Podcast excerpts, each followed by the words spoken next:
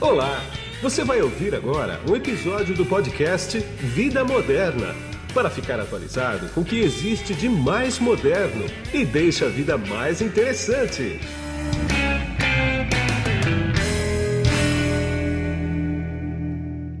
Olá, você que se conectou aqui no podcast Vida Moderna. Não sei se você está me vendo, me ouvindo, porque nós estamos nas principais plataformas de áudio de podcast do mercado e também no YouTube. Já que você está aqui no YouTube, dá uma curtida, clica no sininho para receber todos os vídeos que a gente publicar aqui em primeira mão e inscreva-se no canal. E quem está aqui comigo hoje é a Ana Antoniazzi, que ela é do Instituto Ampumalanga e coordenadora de conteúdo do projeto Inclusão Digital nas Escolas, e também a Vivian Scheffer, que é coordenadora do projeto Inclusão Digital nas Escolas pelo Instituto Ampumalanga. Tudo bem com vocês? Tudo bom. Tudo bom? Joia, boa tarde. Boa tarde, tudo bem?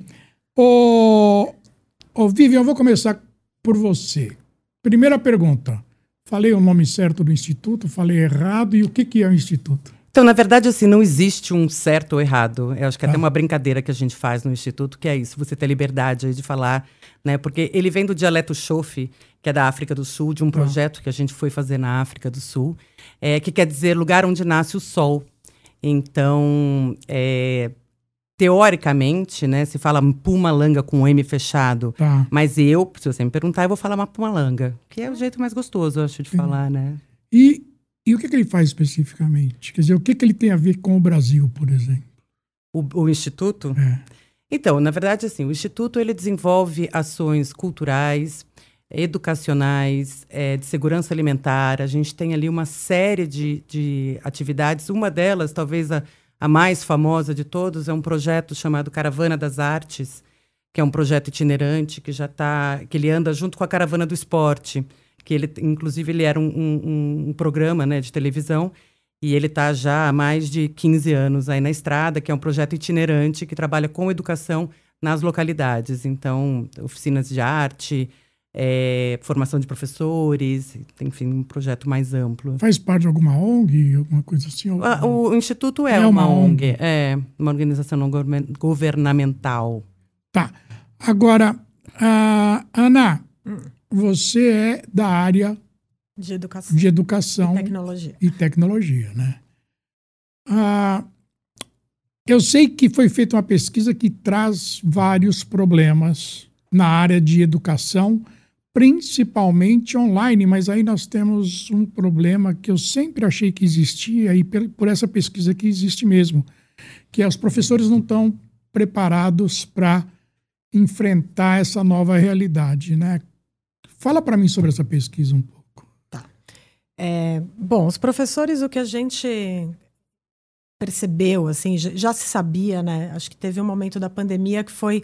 Isso ficou muito exposto para todo mundo, do despreparo é, da tecnologia dentro da sala de aula. Acho que é um, um atraso mesmo, acho que houve, sempre teve muita resistência. Durante a pandemia, é, eles foram obrigados a, a, a correr atrás disso. Sim. E a gente brinca, né, com é, na- nos encontros e tudo, que foi com muito sofrimento para a maioria deles. E o que a gente percebe é que agora acabou a pandemia e muitos deles voltaram ali para o mesmo lugarzinho que estavam antes. E acho que essa é a, a grande dificuldade do momento, assim, porque quem se deu bem segue trabalhando dessa forma, mas muita gente voltou para o mesmo lugar, o Pois que é. é um, um grande prejuízo, né, na verdade. Então, mas por que, que acontece isso? Quer dizer, é falta de interesse, é medo de tecnologia, é o quê? É um pouco de tudo. Tem as duas frentes. Falta formação, mas tem também muito receio, muito medo deles. Acho que toca em várias frentes ali do papel do professor, mas eles se sentem muitas vezes expostos, né, na frente das, dos nativos digitais, de ser um ambiente onde eles têm, onde eles têm insegurança, onde eles vão é, ser, ficarem expostos mesmo, sair do papel do, do que sabe tudo, do que tem todas as respostas. E isso é um dos caminhos onde a gente tem trabalhado muito nesse projeto, né? De é, deixá-los tranquilos de que é um, um caminho de duas mãos, Sim, né? A gente dúvida. ensina e aprende o tempo inteiro. Esse é um Sem dos grandes dúvida. papéis do professor. Você acha que professores com menos idades, novinhos, eles estão entrando, eles estão dando conta disso também? Não necessariamente. não necessariamente. É um lugar onde está muito. É, acho que solidificado, assim, uma estrutura de ensino é, onde eles vão recebendo as informações e repassando da mesma forma e com muito medo de, de ousar mesmo. É, pelo que eu posso entender, então, é uma questão de base mesmo, né? Sim, sim. Acho que é uma. Precisa ter toda uma mudança. É de como a gente estuda. E aí dia. demora décadas, né? Exato, é devagarinho. Não é, não é devagarinho, é né? Bem Quer devagarinho. Dizer, é como na Coreia do Sul, né? Porque a Coreia do Sul era uma desgraça 50 anos atrás e hoje ela é o que ela é, né?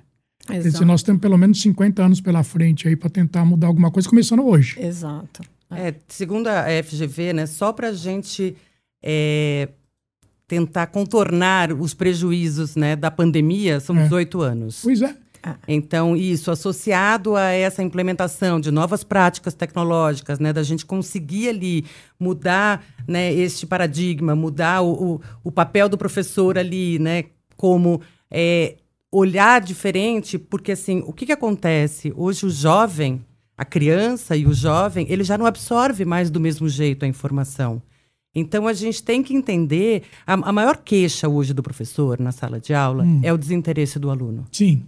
É o que ele mais, ele mais reclama. Quando você fala com o professor, ele fala assim: Poxa, eu estou aqui dando aula e o professor, e o aluno é agressivo, é. o aluno não. É, a ausência da família, né? E, e a falta de. Eles, aquela velha pergunta, né? Para que, que eu vou aprender isso se eu, se eu posso achar no Google? Isso não tem, não tem classe social, não. É, isso não é tem geral, classe. né? É. A gente percorreu agora nesse primeiro semestre, a gente foi para 51 escolas de 12 estados. Tá sendo elas assim, escolas rurais, escolas ribeirinhas, é, escolas de grandes centros urbanos, quilombolas, indígenas, né? E é, é muito interessante o que a gente foi mais surpreendente para a gente é saber que assim, apesar de todas essas diferenças sociais, os problemas são muito similares. Muito parecidos, né? Até com os indígenas, né? Que a gente imagina assim que tem um acesso muito difícil a informação, a tecnologia é. e tal.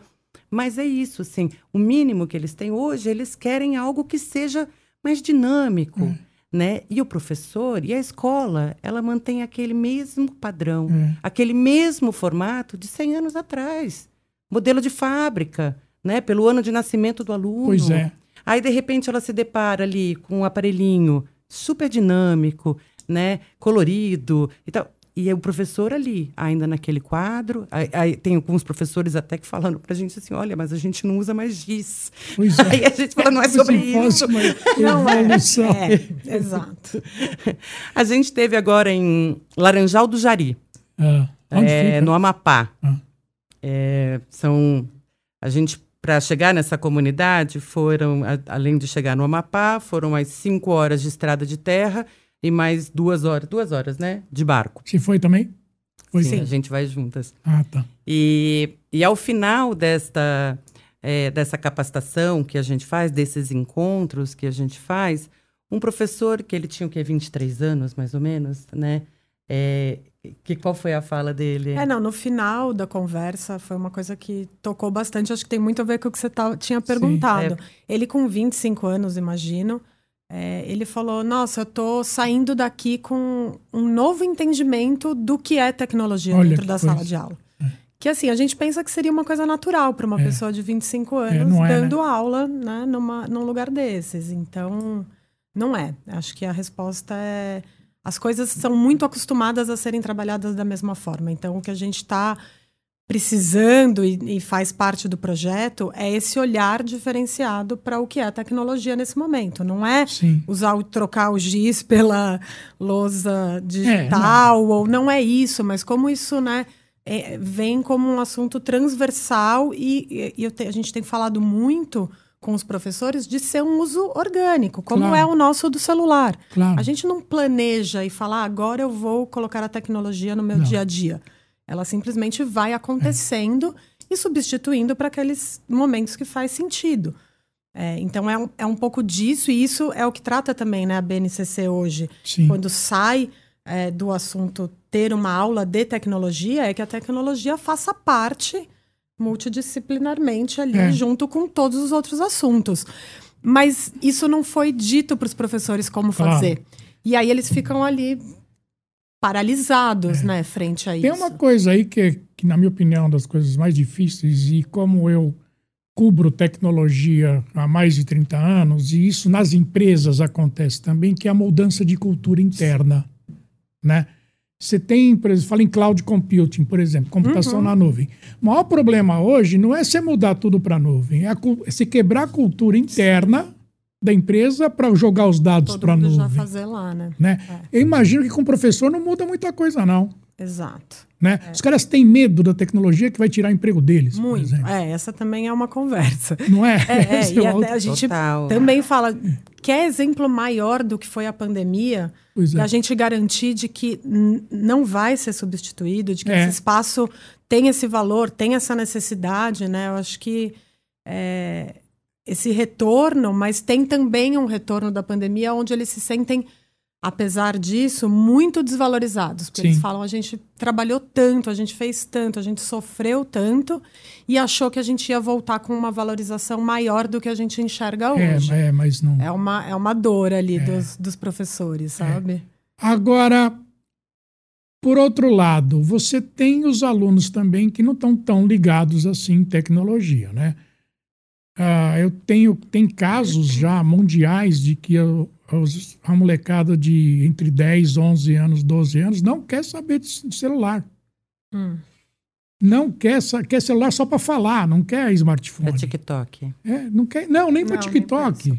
Ah. Não querem falar, Olha, não querem não é, não é muito a realidade, A que a realidade gente tem. Então, não é aqui. É, não é eu- daqui, Não né? é daqui também, não é, não é tão global assim Sim. como se fala. É um nicho que está começando a acontecer agora. É. Né? Eu acho isso muito gozado, porque foge de todo o padrão que se tem no mundo hoje, né? Sim. Quer dizer, será que essa overdose de informação e de coisas fáceis, será que que está afetando essa criançada, essa molecada? Ah, eu tenho, tenho certeza que tá. Eu também, absoluta. É, acho que, enfim, não tem, tem coisas positivas e coisas negativas. Claro, a gente sim. fala muito disso, então tem muitos professores que quando a gente começa o assunto tecnologia, eles já falam, mas aqui é o único lugar onde a gente consegue que eles não fiquem no, celu né, no celular, celular. nas telas. Por que, que a gente vai usar ainda esse ambiente para isso. É, eu acho que né, tem que ter o equilíbrio. A gente hoje está com uma certa dificuldade de entender o que seria esse equilíbrio. É, Até para gente- nós mesmos. É, né? exatamente. A gente, é, é, falamos disso também, né, do, da autocrítica, de pensar né, o uso no momento adequado.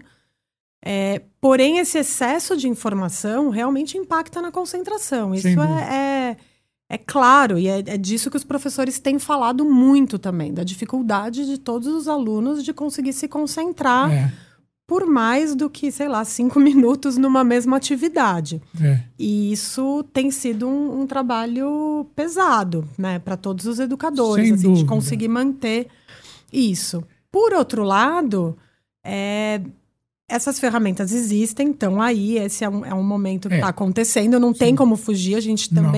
Estamos trocando pneu com o carro É, andando, vamos é. aí, ninguém vai falar para, para Não, tudo, agora a gente vai pausar nenhum, é. é, é saber lidar com isso e usar desses recursos, né, para conseguir prender de alguma maneira e colocar aquilo que é realmente importante no aprendizado, né? Que É. é, fazer, é o fazer pensar, é o entendimento, não é a decoreba, que nunca foi, né? Nunca foi, na verdade. Nunca foi, mas em vários momentos isso aí se perde Sim. também. Então é o, é o professor voltar para a essência do que é o papel do professor de, de ser um mediador.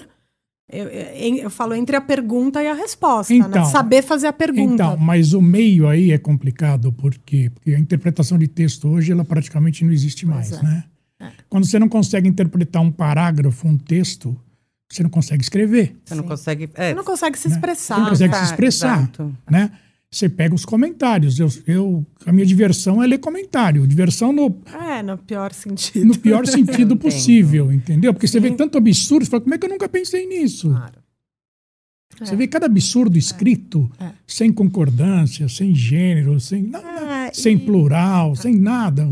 O cara vai escrevendo do jeito que fala, uma coisa Não, muito maluca. Né? Provavelmente né? esse é o que acha que para que eu preciso aprender Exatamente. se eu tenho tudo aqui. Exatamente. Né? E os é. professores têm falado muito que essa é uma pergunta recorrente é. hoje, sabe? Que o aluno fala, Exatamente. ah, professor, mas é, para que eu preciso aprender isso se eu tenho qualquer coisa? Em três aqui? segundos eu dou um... e, e esse é o caminho, né? A gente tem conversado sobre isso, para inclusive vencer essa resistência dos professores, de que é volta a ser o papel de dizer, você precisa saber se expressar, Sim. você precisa entender o mundo ao seu redor, você é. precisa saber se colocar.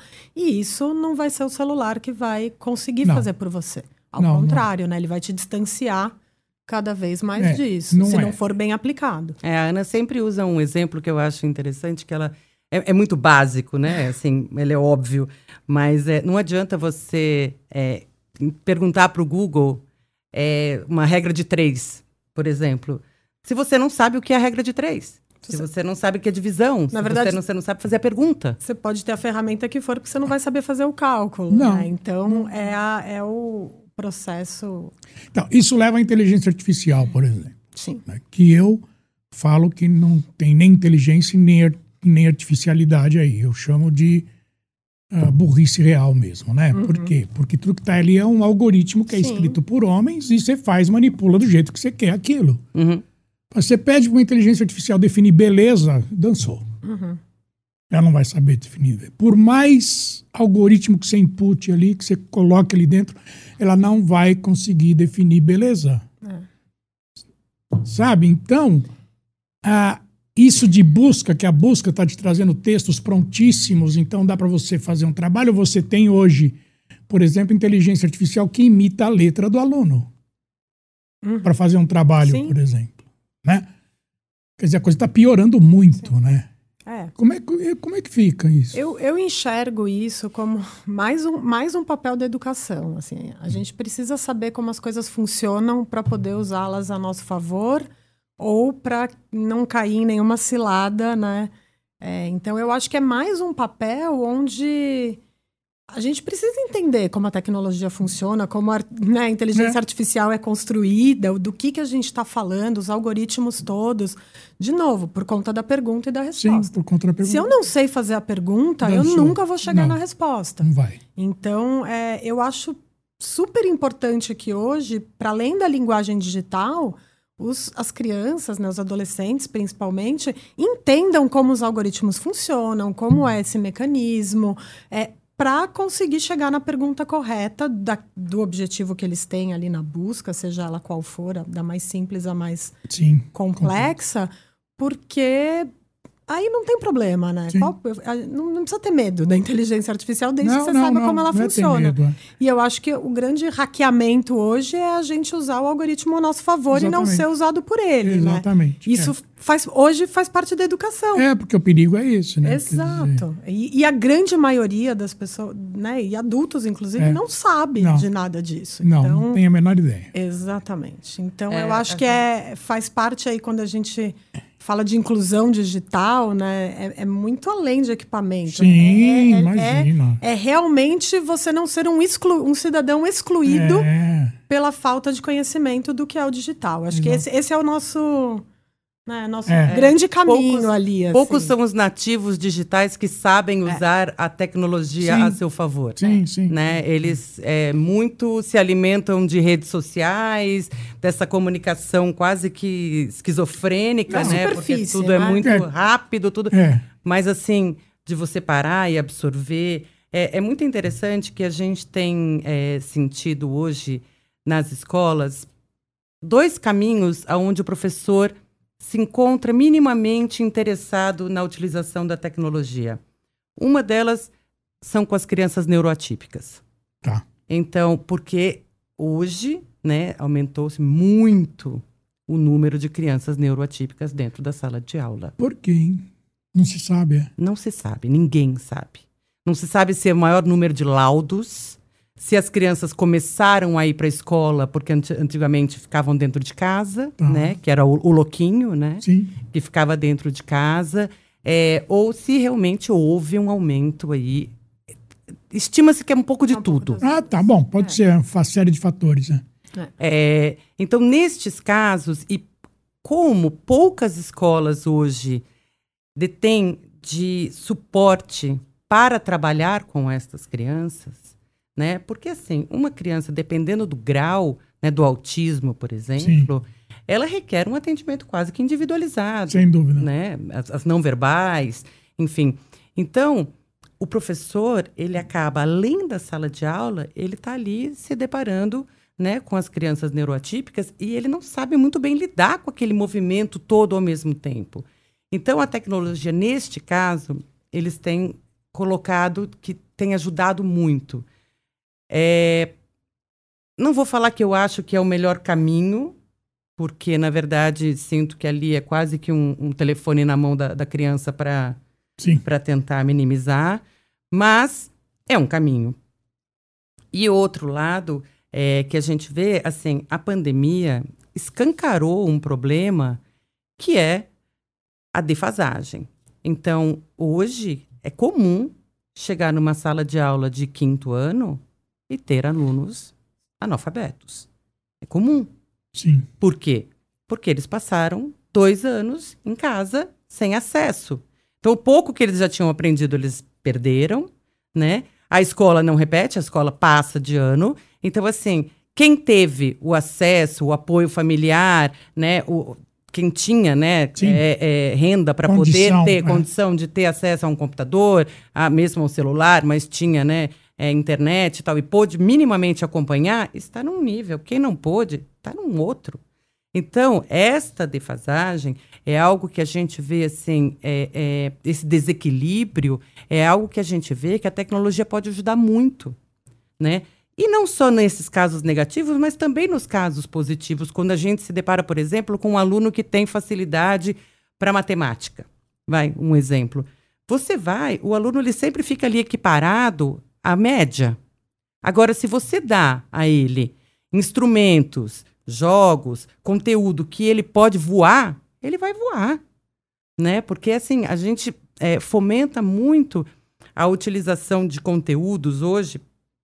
A gente tem ali o caso do Khan Academy, tem outras plataformas de ensino, né, que são excelentes, gratuitas, excelentes. Então, assim, a gente estimula muito a investigar, a procurar, a pesquisar, né, para que eles possam ali não ficar naquele né, naquela base comum ali, né? Eles podem ju- justamente correr atrás quando há uma defasagem, quando tem uma dificuldade e poder ir além, né? Quando a, a criança tem essa capacidade, né? Essa facilidade.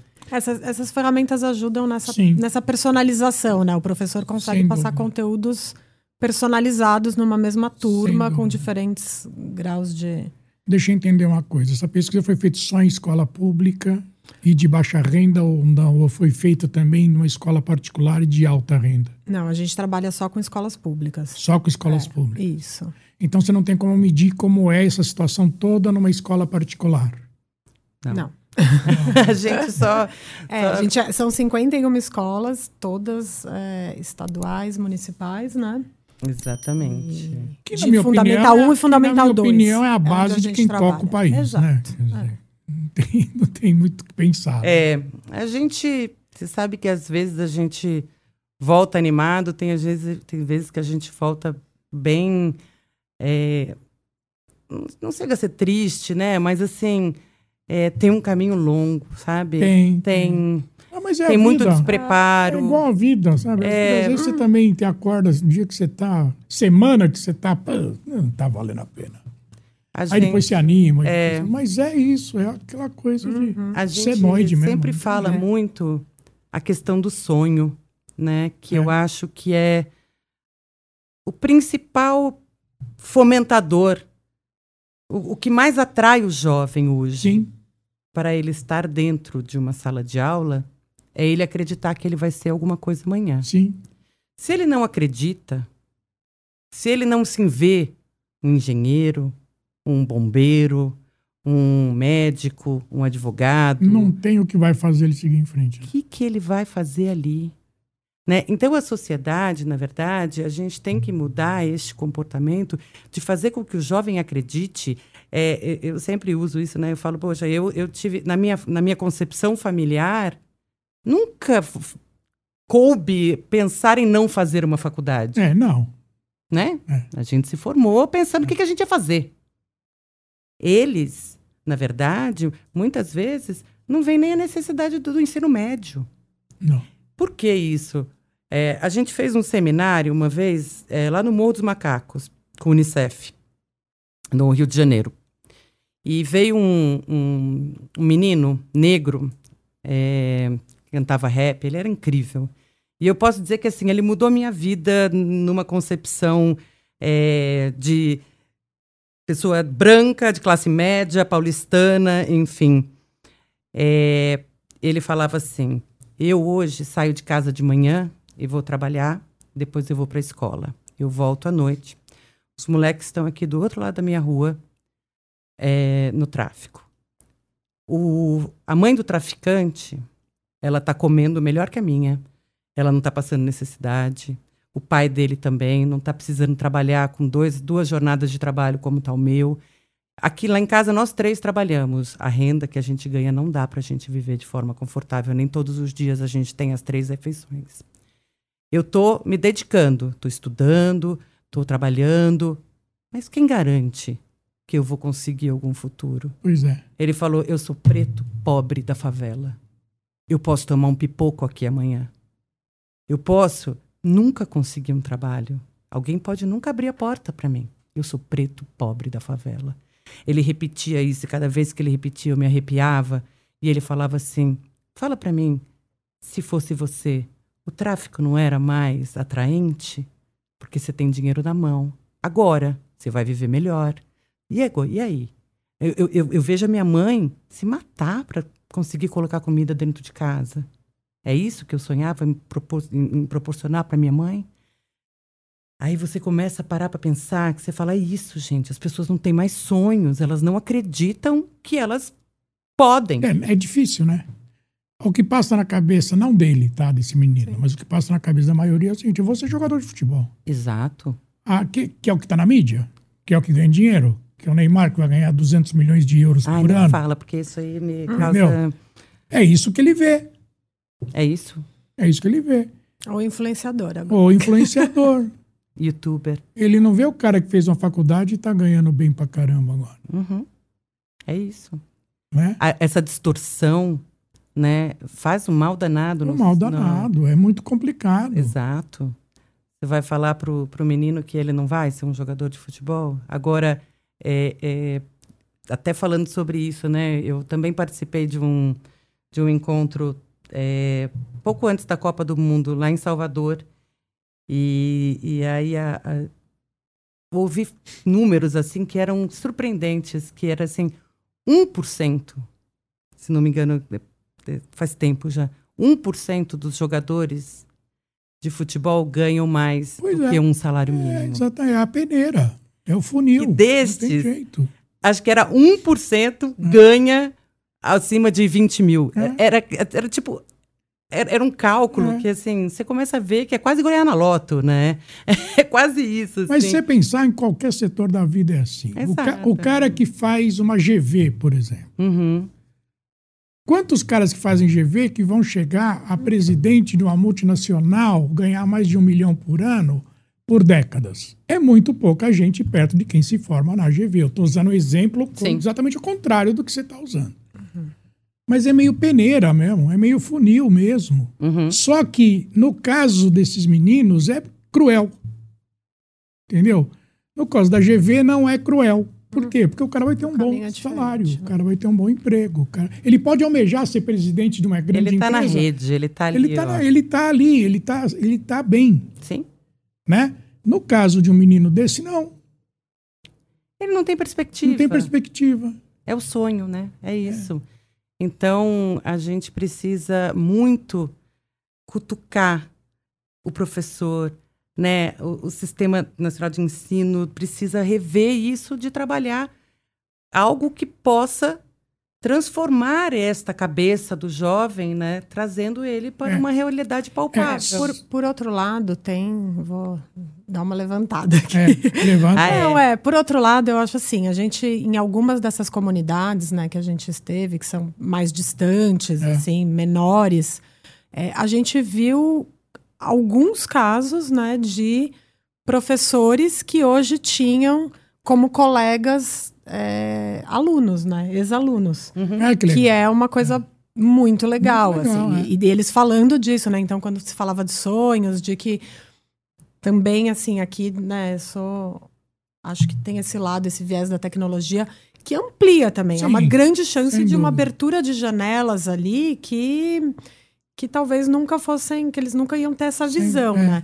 E aí, para além de, né, de serem professores, colegas, essa, por exemplo, essa comunidade de Laranjal do Jari, lá no Amapá, é, é uma comunidade onde moram 200, 200 e poucas famílias, né? E, e eles estão já numa, numa geração disso, gente que estudou lá, que saiu, que se formou advogado, administradora e volta para a comunidade para trabalhar na Mas a cooperativa. tendência é essa. Então, né? é também é, onde a tecnologia está conseguindo abrir essas, essas portas e ser esse, esse papel do sonho, sabe? De, É, eu- é, e de eu aposto- conseguir E eu aposto chegar que, lá. Eu aposto que tem gente ali, por exemplo, que tem, que tem uma consciência natural, né?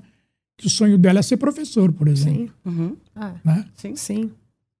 Um É, dia ou de, é, e de, de ser um caminho, uma oportunidade, uma forma de, de se manter naquele lugar, É, né? Nem é. todo mundo quer sair e, É, e- e É, de esse- atuar na comunidade. Acho Esse que exemplo é da Ana é muito bom, porque assim, nessa comunidade é uma comunidade extrativista de castanha, tá. né? Ela vive 100% à base da extração da castanha, da castanha do Pará. E é uma comunidade que, teoricamente, se você parar para pensar, o negócio deles já está meio feito, né? Eles lá, mas não. Eles querem se desenvolver. É, eles até em uma hora eles falaram assim: a gente já está vendendo no Shopee. Olha que legal. Então, assim, é, é um novo mundo, né? Eles ampliaram, eles querem exportar, eles querem. E é isso. Aí, com isso, eles se tornam um modelo, né, para que as novas gerações aí sigam ali e queiram também correr atrás. É isso que ela falou, querer ser um advogado. Então, ah, como é que eu vou fazer um comércio exterior, É. né? Então, é, a tecnologia. E fora disso, a gente está falando, tem aí um. E as novas profissões? Sim. né? Que, enfim, que você pode hoje ali numa comunidade, você pode ser um programador, Pode. Né? Então, assim, não há mais a necessidade de você sair do seu ambiente, da sua, da, da- da sua vida, né? Do seu, é, da sua família, para poder, para precisar ir para um grande centro, para poder. Então, a tecnologia também traz isso. Traz, né? então. Aqui a gente fornece o estúdio para. A gente disponibiliza sem custo para um menino que ele tem um podcast chamado Mais um Code de Código. Uhum. Ele e um parceiro dele, ele chegou pra gente e falou assim: ah, não dá pra gente fazer um podcast, a gente não tem dinheiro. Eu falei, ah, o que, que é? Aí ele explicou. Ele falou: a gente forma meninos da periferia Aí. em tecnologia. Né? Então você tem esses trabalhos que a gente não conhece, né? E ele foi até tema de um Globo Repórter aí que teve faz uns dois meses aí. Né? Então você tem ações assim na periferia de grandes cidades, no interiorzão, como vocês estão falando agora, que a gente nem toma conhecimento, né? É. Quer dizer, é muito legal isso. É, né? a Porque gente- a, mídia, a grande mídia não dá muito destaque, né? Você sabe Esse que tipo tem coisa, um, um- uma coisa engraçada que eu estava vendo outro dia, desses vídeos que chegam pra gente na internet, e colocaram uma câmera de segurança no, no Rio de Janeiro, se não me engano, não sei se era no Rio ou aqui em São Paulo, numa dessas, desses cruzamentos de grande tráfego. E, e aí, a ideia desta câmera era pegar né, os, os trombadinhas, Sim. né, não sei o quê. O que, que eles constataram? Né? Que haviam muito mais boas ações. Do que ações ruins. né? Gente que ajudava a atravessar, que ajudava, que fazia isso, que não sei o quê. Muito mais do que os ruins. Mas é isso que você está falando, não dá mídia. Né? O que, Não que vai sair na mídia? A boa ação? A boa ação Não. não, dá mídia. Né? As pessoas gostam do sensacionalismo. Né? É, eu lembro que a primeira aula de jornalismo que eu tive na vida, isso década de 70, eu me formei em 78. A professor de jornalismo falou assim: olha, a primeira aula vocês têm que botar na cabeça o seguinte. O cachorro mordeu o homem não é notícia. O homem mordeu o cachorro é notícia. Uhum. Entendeu? Sim. E é por aí. Né? É. Naquela época, o que venderia jornal seria o homem mordeu uhum. o cachorro. Sim. E continua assim até hoje. É. Faz Mas... 50, mais de 50 anos. E tem muita humano, né? gente é, fazendo coisa é. legal. Tem, tem muita, muita, tem muita ação muito é, legal. É, eu tenho uma teoria que eu sempre falo quando as pessoas falam de ah, favela, ah, não sei o quê. Eu falo assim, cara, na favela tem muito mais gente boa do que gente muito ruim. Mais. Muito mais. É, é, é, é incontável. É coisa de mais de 95%, 98%. Até porque as, as, favelas são cidades Exatamente, hoje, então a gente estaria é. dizendo que. Agora, quem faz alarde. Sim. Né? Imagina né? a quantidade né, de, de, de armas de fogo é, que seriam necessárias para se fosse armar uma favela inteira. Exatamente. Dizer, é... então, é, qualquer parte da sociedade humana, você tem muito mais, mas infinitamente mais gente boa do que gente ruim. Só que o pessoal ruim faz mais barulho. Porque quem é bom não precisa fazer barulho, né? Uhum. É. Quem é bom faz a ação ali, ah, deixei aquela pessoa feliz, tá bom, sossegou, tá legal, deixa pra lá. O cara que é ruim, não, ele quer mostrar, ele quer ser o bonitão, gostosão.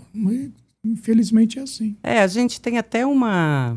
Agora, né, na, quando houveram aqueles ataques às escolas, né? Sim. Aquilo tudo pra gente, assim, foi um momento que a gente estava, inclusive, indo para o sul né? Na, a gente estava indo para uma cidade próxima.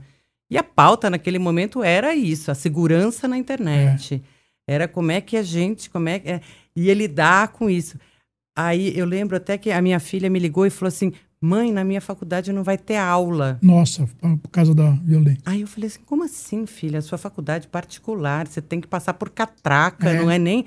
Né? Aí a Ana vira para mim e falou assim: isso é um absurdo. Isso é um absurdo. Mas é isso. Olha a proporção é. que o negócio tomou, né? De, não estou desmerecendo a vida de nenhum dos jovens, pelo amor de Deus, não é isso. Mas assim, é como isso tomou uma proporção gigantesca, né? De uma forma tão acelerada sem medir, sem, sem entender o que estava acontecendo exatamente. É, e aumentando o pânico, né? É, Na verdade, é, a minha reação é, foi um pouco é. essa.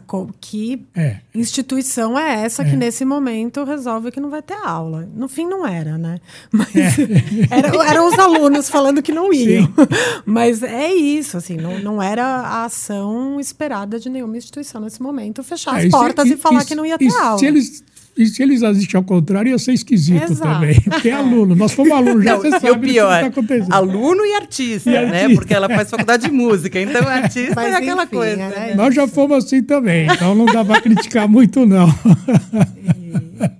É, mas é bastante interessante, né? Quer dizer, essa conversa aqui daria para levar muito mais longe. Eu vou querer repetir esse podcast com vocês Sim. mais para frente um pouco, tá? Vamos. Para ver se tem algum desdobramento. Parabéns pelo trabalho de vocês. Obrigada. Gostei bastante. Bom. É, a gente, na verdade, tenta, a gente está nesse projeto. É, que ele, ele funciona hoje, a gente já entendeu ele como um projeto basicamente em três anos. Né? O primeiro ano é este projeto, é, é, a hora que a gente apresenta, a gente doa os tablets, né? Sim, sim. Então a gente tem o patrocínio é, de uma empresa privada, então a gente doa esses tablets. É, o ano passado a gente doou 800 tablets, este ano a gente doou mais 300.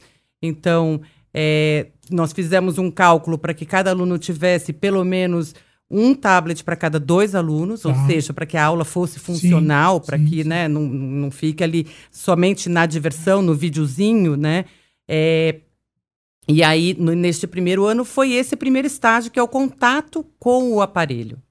Porque o projeto, na verdade, ele veio disso, assim, a, a ideia inicial, quando ela surgiu, era para ela ser uma, uma biblioteca de, de tablet. Então, Sim. o aluno levava para casa o tablet, voltava no dia seguinte. A gente falou, mas isso aí me parece muito as salas de informática dos anos 80, é, né? É, que é, todo mundo é. montou e, e, no fim, acaba servia para nada. Sucateado. Né? Nada. Tudo sucateado. Então não é assim. As pessoas têm que saber consumir claro. o conteúdo. E aí foi daí que a gente trouxe essa ideia, né, de primeiro ano ser um ano é, mais de aproximação. Este segundo ano foi um ano é, de convencimento, de mostrar práticas pedagógicas, que é isso que a Ana estava falando, né? De você trabalhar, não, não ter o medo. É, o aluno pode e deve ser o protagonista, muitas vezes, isso faz bem. Né? Então, assim, o professor, ele pode abrir, mudar o seu modelo, né? A gente mostra ali é, modelos de práticas pedagógicas usando a tecnologia. Então, como é que eu vou aplicar isso na minha sala de aula? Como é que eu vou aplicar isso no meu contexto?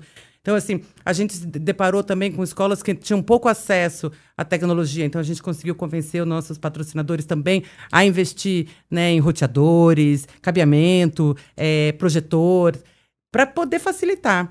Só uma coisa, tem banda para usar tudo isso? Banda de tem. internet? Tem? Tem. Na maioria dos lugares. Tem lugar. É. Sim, alguns poucos não, mas Não, né? tem. É. Tá a questão lá mais era de infraestrutura Infra mesmo, mesmo, de, de tá. dividir esse Tá. sinal. E hardware mesmo. entendeu? Tem um programa da, é, do governo federal que, Tá. que dá acesso a todas as escolas. Tá. Então, aí tem a- o que acontece é que alguns gestores conseguem navegar por esses lugares Sim. melhor do que Sim, outros. sim. Tá. Mas tem sim. É, a- a- alguns, algumas localidades têm o problema da energia, né? Que É. funcionam à É. base de gerador. É, é. Tem internet, Então- mas não tem Não luz. tem luz, é. Então, às vezes, quando acaba. Isso é Brasil. Brasil é assim Nossa, mesmo. Uma hora tem uma coisa. É, então. Mas, mas no geral tem, assim. Tem, né? Não é, é, não é um. É, é É, normalmente. mas agora o, isso, o Elon Musk com o Starlink aí vai resolver isso. Veremos. Eu tenho, eu tenho exemplo de gente que, poucos quilômetros de São Paulo, tinha uma banda deplorável, colocou Starlink lá, E tá rodando. 1.200 reais, roda 300 mega, Sério. 500 mega. Então, mas aí a O gente pai, chega. do, o pai do Júlio, que está cortando a gente aqui, é um exemplo. É. A gente chega é. em Itaquá, que é, né, sem, aqui, dentro da cidade. E aí, por exemplo, lá a questão é: você entrou dentro de uma sala de aula, não pega nem sinal de Não pega celular, nada, é. não pega o sinal do roteador. É o que devia acontecer em presídio. Porque é a né? estrutura, na exatamente. escola. É a estrutura física da escola. Devia ser no presídio, Pois assim, é. na escola. Não, que- eu acho isso tão engraçado, né? Porque você tá indo pro aeroporto de Guarulhos, assim, chega uma hora que seu celular não pega, Não que você pega, paga do lado, você é, passa do lado é. do presídio. Mas é engraçado que só não pega é, pra gente, Pra né? gente, pra eles pega, é- é maravilha. Pois é. Mas é complicado. É. Mas, ah, mais uma vez, parabéns. Adorei a Obrigada. conversa. Eu vou querer conversar com vocês mais pra frente um pouquinho aí, tá? Chamar. E continuem que vocês são bastante importantes nesse momento. Tá bom? Boa. Obrigada. Obrigada. Obrigado? Obrigada. Obrigadão. E aqui é Guido Orlando Júnior, diretor de conteúdo do portal Vida Moderna, que você acessa em www.vidamoderna.com.br. E eu vou terminar como eu termino sempre os meus podcasts. Além de excelente conteúdo, nós entregamos conhecimento e eu te vejo num próximo podcast. Tchau. Você acabou de ouvir um episódio do podcast Vida Moderna.